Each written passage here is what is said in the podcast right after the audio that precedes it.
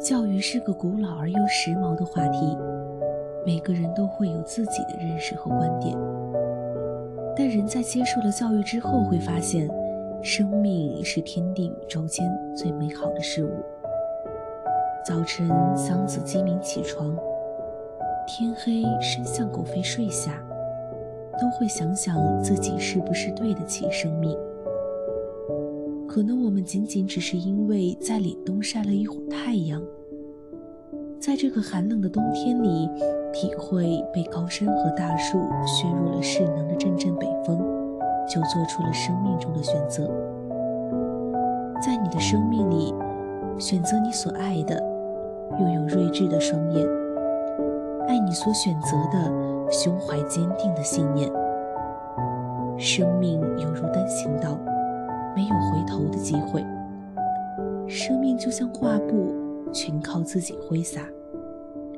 生命或许真是一个谜，要我们用一生去解读。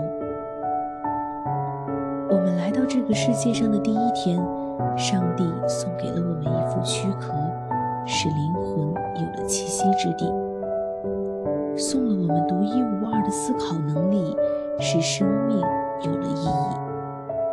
送给了我们很多很多，但是只有生命是他借给我们的。总有一天，他会向我们索回生命。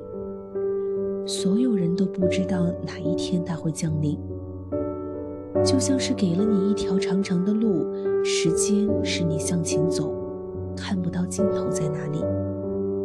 你可以选择从容地走下去，欣赏风景。你可以向前跑起来，不再被时间奴役。你也可以选择拓宽你的人生之路，因为人生的价值在于宽度，而不是长度。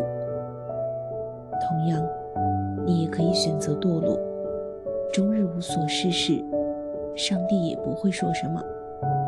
毕竟他不是你的母亲。上帝借了生命给你，就再也没有管过了。